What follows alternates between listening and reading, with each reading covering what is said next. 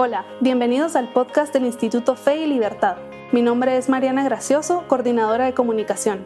En este espacio conversamos con expertos, analizamos posturas sobre economía, religión, libertad y más.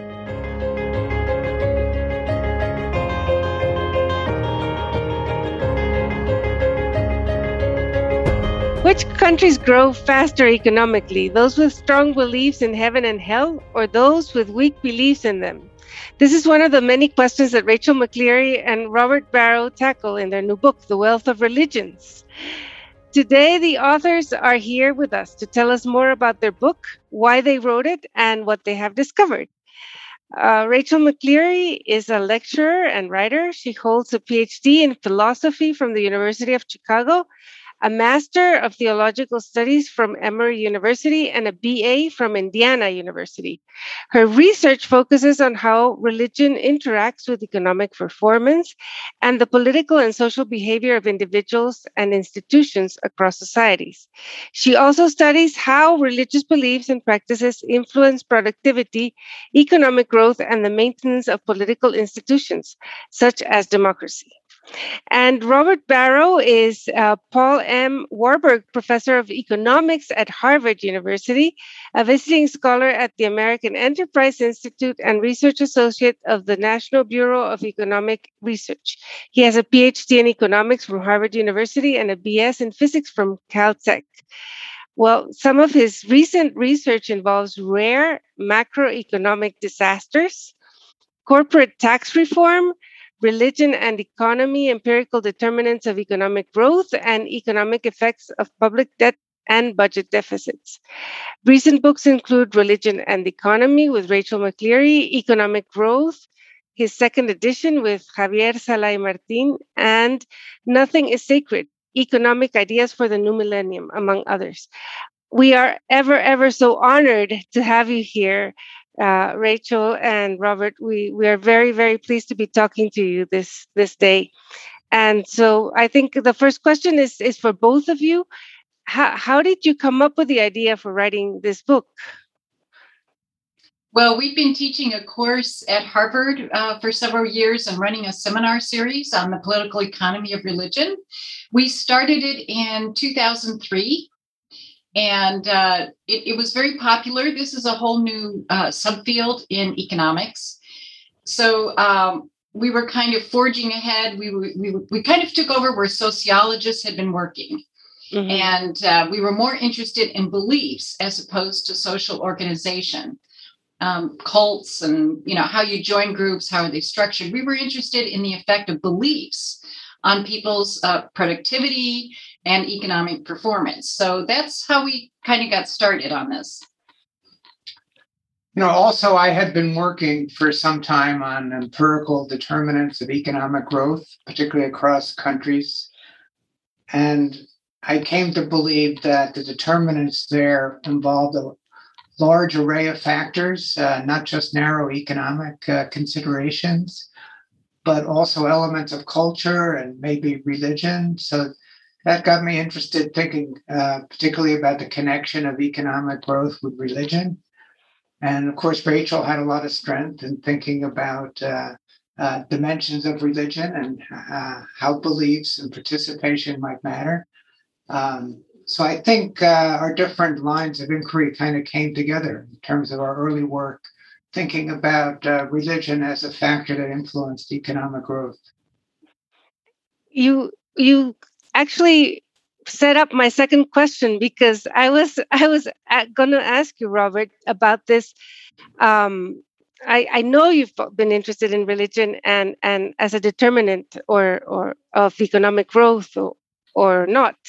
And I read um, in the book it says that religion can promote economic growth though the religious beliefs and practices imparted through its um, the religious beliefs and practices imparted to its adherents um, and uh, so, what what are the difficulties of measuring? I, I, I'm I've always been curious. How do how do you measure the way that that religion can impact economic growth? And um, what what have you learned?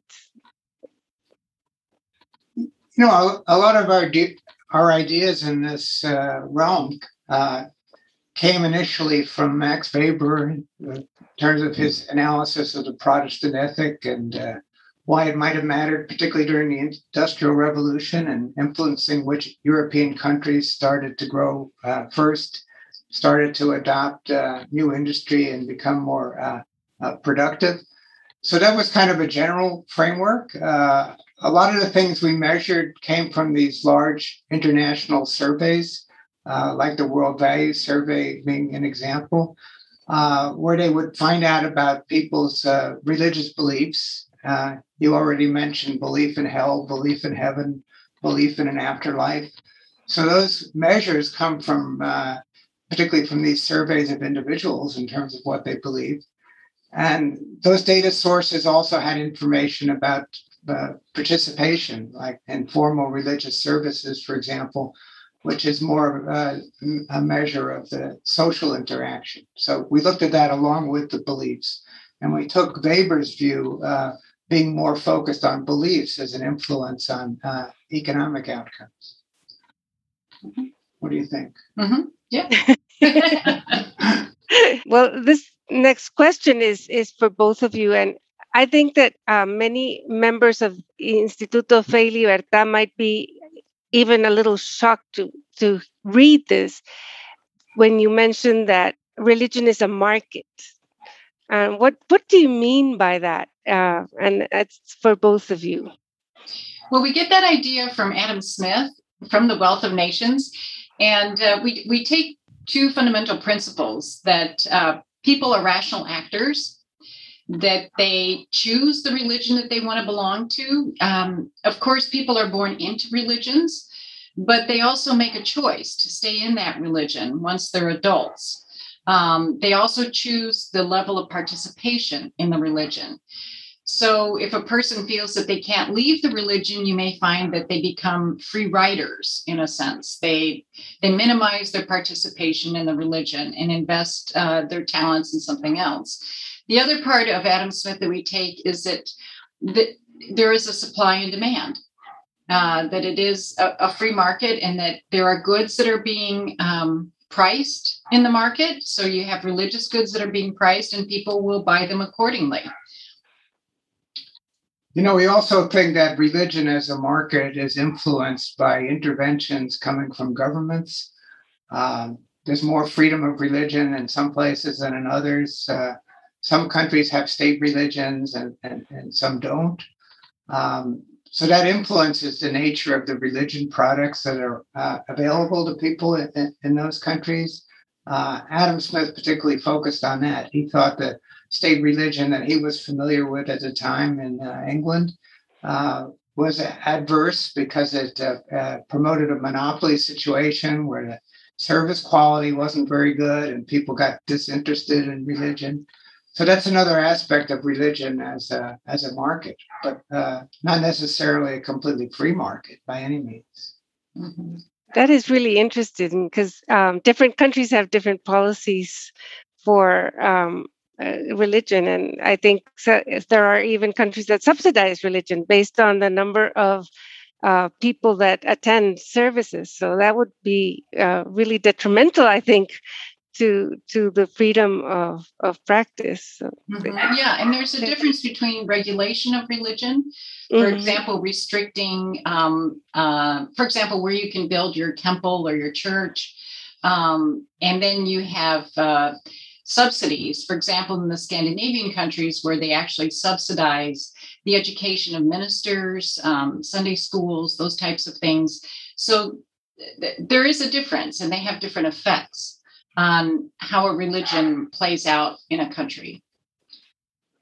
You know, another related consideration is uh, many countries, the prominent religion uh, uses uh, dimensions of the theology to influence other things that people uh, can do. Uh, for example, Muslim countries tend to restrict uh, not only credit markets, which is fairly well known in terms of banking and such, but also the role of corporations, uh, the nature of insurance. There are various restrictions that can come when there's a dominant religion that spills over into effects on uh, an array of uh, economic and social activities. Uh, and we think many of those interventions are really uh, negative for economic uh, progress, particularly over the longer term. Mm-hmm. Mm-hmm. There's also a part in the book where you mention how um, you can apply the theory of club goods to understanding religion, or or maybe I should say organized religion. Can you explain that?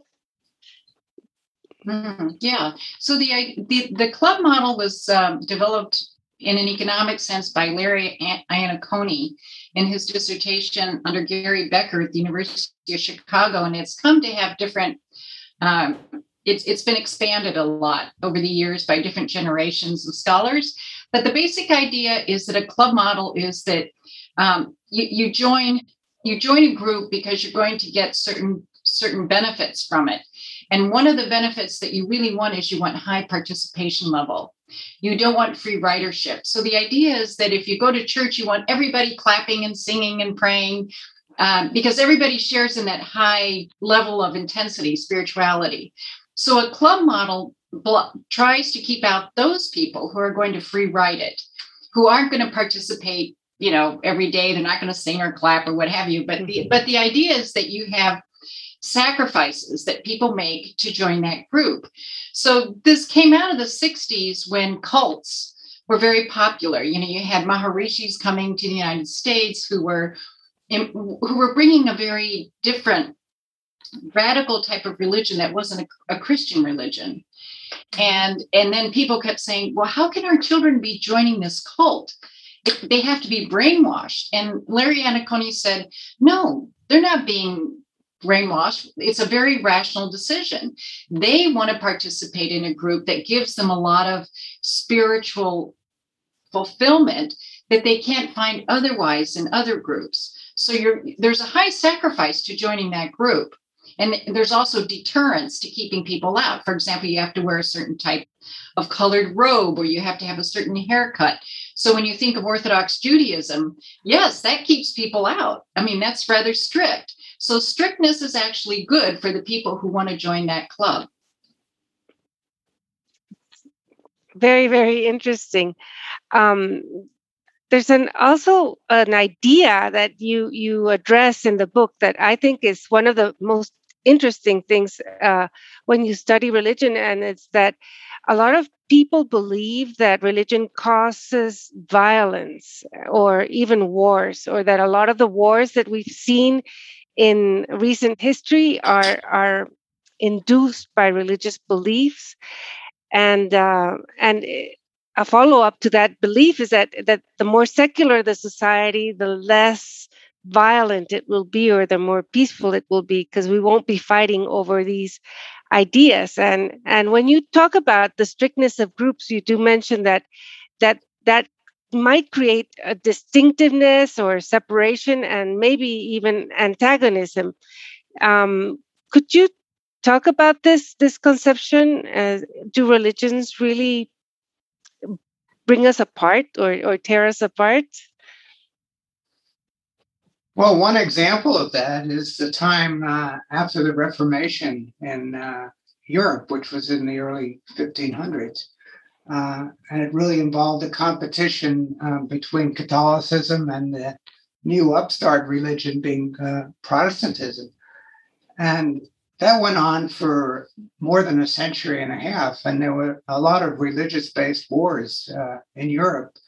Uh, so most of those had their origin in some kind of competition between Catholicism and Protestantism. And uh, uh following the Reformation, there was the Counter Reformation, which uh, the Catholic Church basically trying to uh, eradicate the uh, competition in terms of Protestantism. So that ended by the late 1600s uh, in terms of having a kind of peaceful accord. So I would say, particularly in, in, in, Western Europe, that was no longer a factor uh, inducing that kind of violence. But it certainly was true over a fairly lengthy historical period that that was the case. And then you can find other examples of uh, religion having some element of inducing violence rather than eliminating it. Mm-hmm. Mm-hmm. Does that answer your question, Carol? Are we getting it? Uh, yes, yes. I've always felt though that in order to go to war, you sort of need the government and and a sort of a military machinery that, and that sometimes religion is is an excuse or or it's not the real reason people are going to war. That there are political motivations like uh, gaining territory or or something else, you know, and and and religion is it, it, that you could even apply Bruce Yandle's uh, theory of, of the Baptists and the bootleggers sort of um, to to, to the, these phenomena. But it, it, it's a very um, I think it's one of the most interesting things that we should address if we believe in in in God. You know that that um, at least I think Judeo-Christian principles promote. Uh, uh, peace or, or or or they they would seem to be antagon uh, against war. Yeah. Mm-hmm. yeah i think you're right on the whole. I uh, i think there are examples of cases where uh, religion uh, uh, was in part responsible for conflict but i don't think it's the overall picture by any means. And certainly there's the element that you just described which would be going in in the opposite direction. I mean, if you think about the Mid East now, though, and you think about conflict between mm-hmm. uh, Israel and uh, Muslim states, uh, there's no way to get around the fact that religion is a central element in those yeah. Uh, conflicts. I mean, even if you can't have wars without states, uh, they can still be influenced in terms of the extent of their uh, hostilities by religious dimensions. And sometimes I think that that's accurate. Mm-hmm. I, th- I think there are two elements here about a religion that will play into what you're what you're referring to as the political motivation. And the first one is monopol- monopoly. So usually a religion, if it's really seeking a monopolistic status, it will then bring into its argument um, concepts like heresy. It, it will start making a, a very clear definition of right and wrong.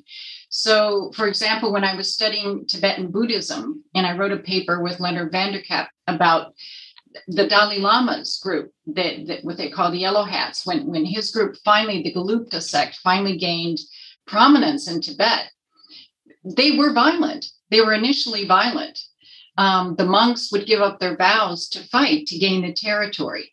But part of this whole reasoning uh, to allow for violence was that their founder, Tsongkhapa, had the truth and that Buddha had spoken to him through a dream. And in that dream, he had the truth. And, and so you see, when religions get like that, it, it they begin to justify political moves. Mm-hmm. And uh, you find this repeated again and again throughout history that heresy plays a very fundamental role in justifying violence. And we see that in the Middle East. We see that a lot with ISIS, that uh, in fact, they have internal struggles because the younger recruits are more religious than the than the previous recruits and they really want to hinge on heresy that that motivates them very strongly mm-hmm. That's my next question. I wanted to, to because you have a full chapter on on Islam and economic growth, and uh, um, I think a lot of people are are indeed afraid. I think of of Islamic fundamentalism and and and at least the, the terrorist version of, of of Islam. So, uh, could you talk a little bit more about that? I'm sorry I interrupted you, uh, Robert.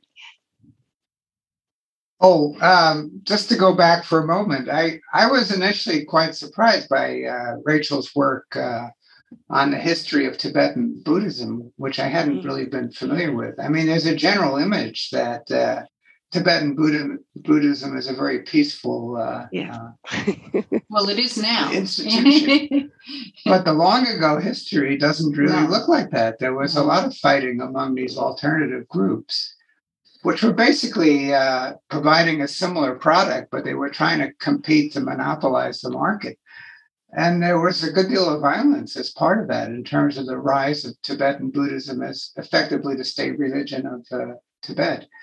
Um, so people are quite surprised about that uh, history of violence going back uh, a long way in time. But most people are not familiar with that, uh, and, and I was certainly not. Uh, well, well ju- just to underscore this point, um, there's a uh, prior to the invasion of um, the Muslims of, of Europe, there was Catholics and Protestants were fighting among each other. But when they realized that the Muslims were invading, then they they came to a peace and they decided they were going to join forces to fight the Muslims. So you have the Crusades and you have mm-hmm. so you have a similar idea going on there that uh, you, want to have your religion be the monopoly religion. So we're all Christians, so we're going to do it against the Muslims, and it, it's very interesting. It, it, plays out again and again.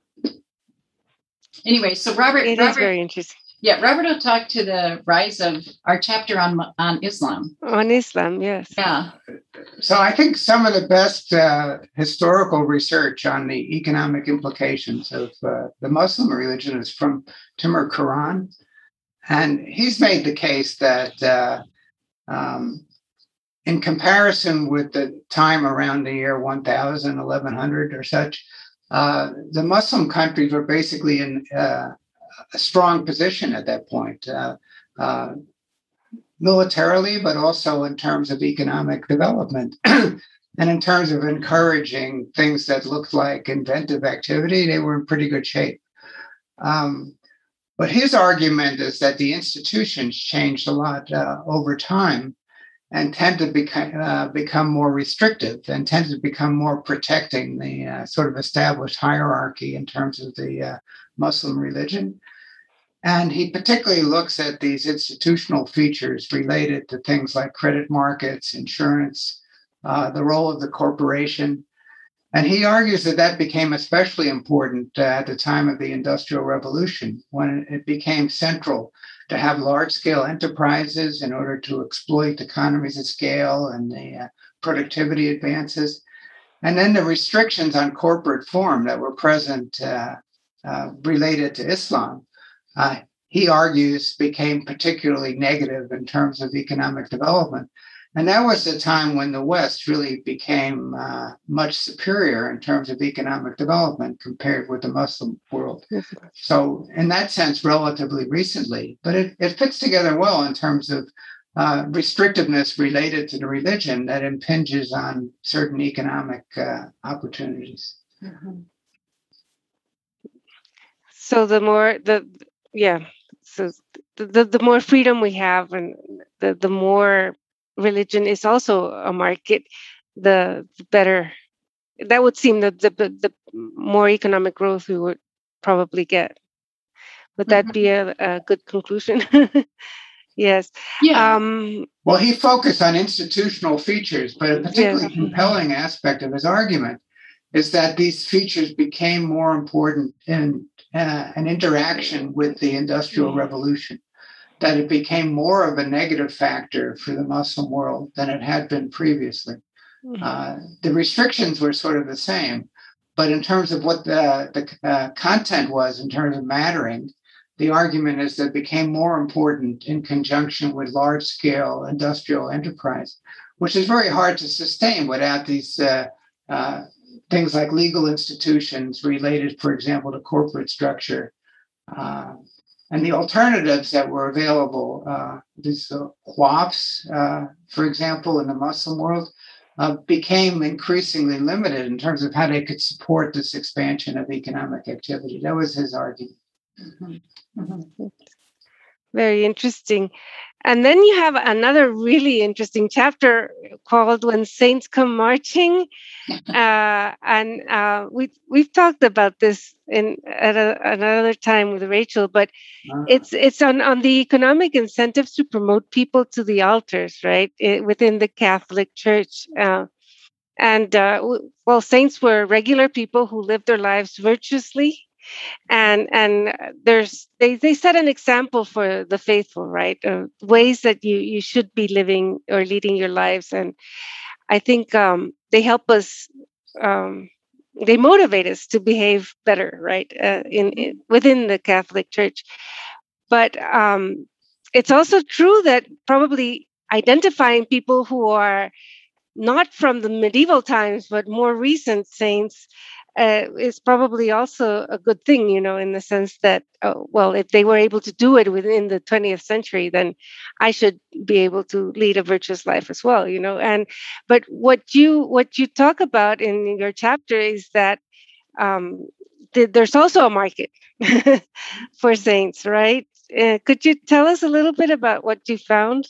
Well, um, the, kind of the focus, the, the the pivot came with Pope John Paul II, and uh, he he he streamlined the bureaucratic process within the Curia, the Congregation for the Causes of Saints.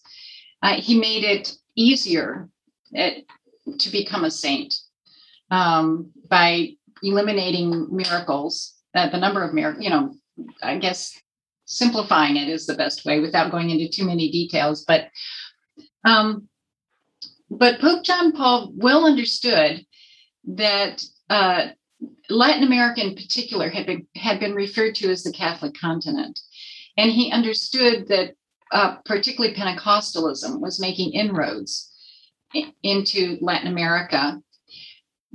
We also have to understand the context that there was a shortage of priests in Latin America and mm-hmm. there still remains a shortage of priests. So Pope John Paul understood that in order to compete with Pentecostalism and and forms of charismatic movements that were outside the Catholic Church at that time, that he thought that creating more beatifies and canonizing more people from that area or from regions of the world that had been left out of the list of, of saints that he would be able to recall people back because you have to understand that the people that converted to Pentecostalism were previously Catholic. So there was a drain on Catholicism. If you call it the Catholic continent, then where were they coming from? They were coming from Catholicism. Uh, so he understood this very well, and and he tried to set up a situation in which people would come back to Catholicism. So he made this the process simpler. And he also when he named beatifieds or canonized somebody he would go to that region. He would go to that country and engage in the beatification. So he was grounding it within that socio-historical anthropological context. And he was saying this is your saint. This is for you. And he was very effective. He was incredibly effective at what he did um, so we see that what he had done was he had a huge number, more than all of his predecessors, his beatified and canonized, they a huge number, which created a backlog for the other popes. And Robert can speak to that. I'll give him some time. so we think of this as a part of this general idea about competition. Uh, and in this case, Catholic uh, Church trying to compete against the rise of especially evangelical Protestantism, Pentecostalism. Um, so we think that local saints are particularly inspiring to people in terms of uh, remaining within their faith and not converting out, uh, which became a particular concern. Um, so we've looked at that a lot quantitatively. Uh, as Rachel said, John Paul II particularly changed the process. Um, some people in the church hierarchy think he went way too far, that it was kind of a cheapening of the currency because it became too easy to become a saint because of the vast numbers involved. But we don't actually have that view. We think it's been a clever strategic device to try to uh, maintain interest and uh, fidelity of the members of the church. We think it's been effective. And another interesting dimension of that, uh, most of our analysis up to recently was about regular saints, which are referred to as confessors. But we've also been looking now, particularly at martyrs, uh, who differ primarily in the fact that they're supposed to uh, die in connection with hatred of the church, um, typically being murdered by uh, somebody. So we're looking now at the role of uh, martyrs, and actually Pope Francis is particularly keen on naming martyrs. Mm-hmm. He's dramatically expanded that dimension of uh, sainthood. Uh, so in that respect, differing somewhat from the legacy of John Paul II. So we're looking now at the implications of that. Yeah, and I, and I think Francis has been particularly bold in um, unlocking or unblocking cases like Oscar Romero, Archbishop mm-hmm, Oscar mm-hmm. That had been blocked because people could not separate out the political motivation from the religious motivation. Mm. And uh, Francis was very clear that this was a religious statement. It was not uh, a political statement on the part of Oscar Romero. And even though it was controversial, he was willing to unblock it. So you begin to see that Francis is moving into um, very interesting territory. Like, for example, the beatifications that just took place in Guatemala. Um, now, some people would find that rather uh, difficult to take because the priest from Joyabaj was actually involved in um, in a rebel group. And he he actually went to Nicaragua to be trained, and he came back. Uh, but yet he's beatified now as part of the Catholic Church. And Francis said, well, look, you know, our faith takes place within a context. I mean, he, he's been very bold. And I, and I think it's very interesting to see how this is going to play out um, within the church. Another uh, dimension of this is about the Spanish Civil War. Um, mm-hmm. Yeah. Mm-hmm. Most people don't realize uh, how much violence there was directed against the Catholic Church and particularly priests.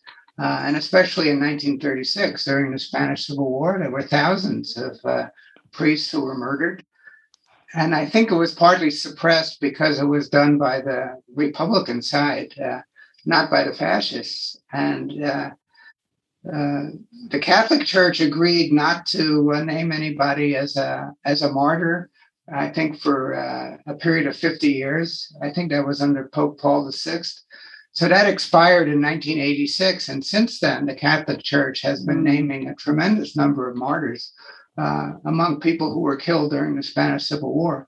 So it's already in the multiple thousands and yeah. is likely to go to about 7,000 or so, which is the number estimated to have been killed, something on that order. Yeah, in our data set of, of martyrs since 1588, um, half of them are now from the Spanish Civil War which is very impressive because if you think about um, the Japanese martyrs, the groups of mm-hmm. Japanese martyrs, um, it I mean, those were huge groups that were beatified, and uh, this surpasses that. This just is amazing yeah. what what the popes have been doing since John Paul II to beatify, to recognize what had happened in Spain.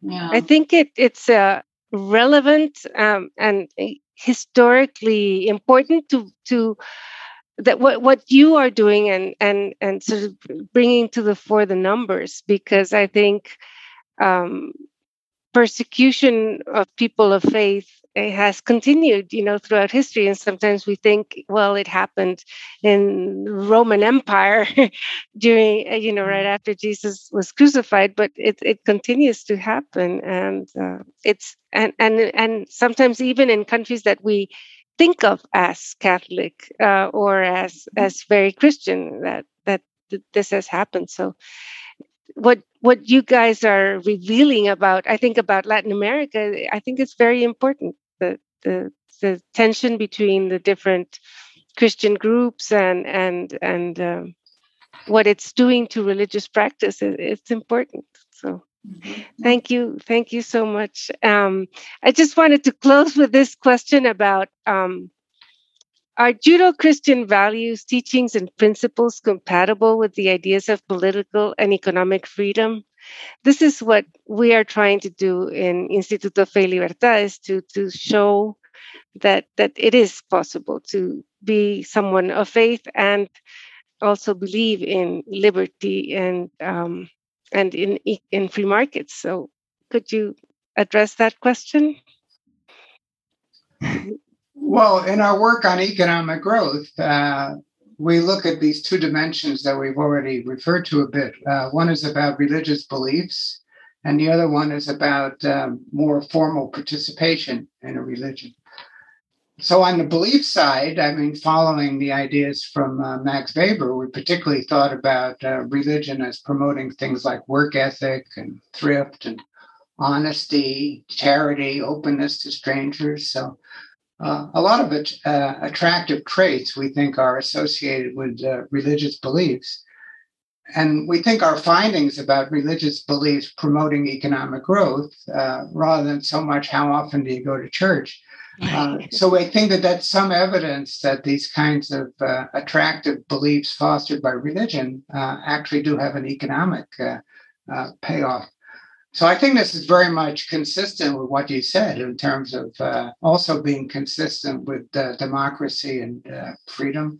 We don't see that there's any contradiction there between these kinds of uh, religious beliefs and uh, things that you would think of as, e- as economic, social, political freedoms. Mm-hmm. And I and I want to underscore the the virtue of charity because it, as a Judeo-Christian principle, what that does is it it it makes you be open to strangers.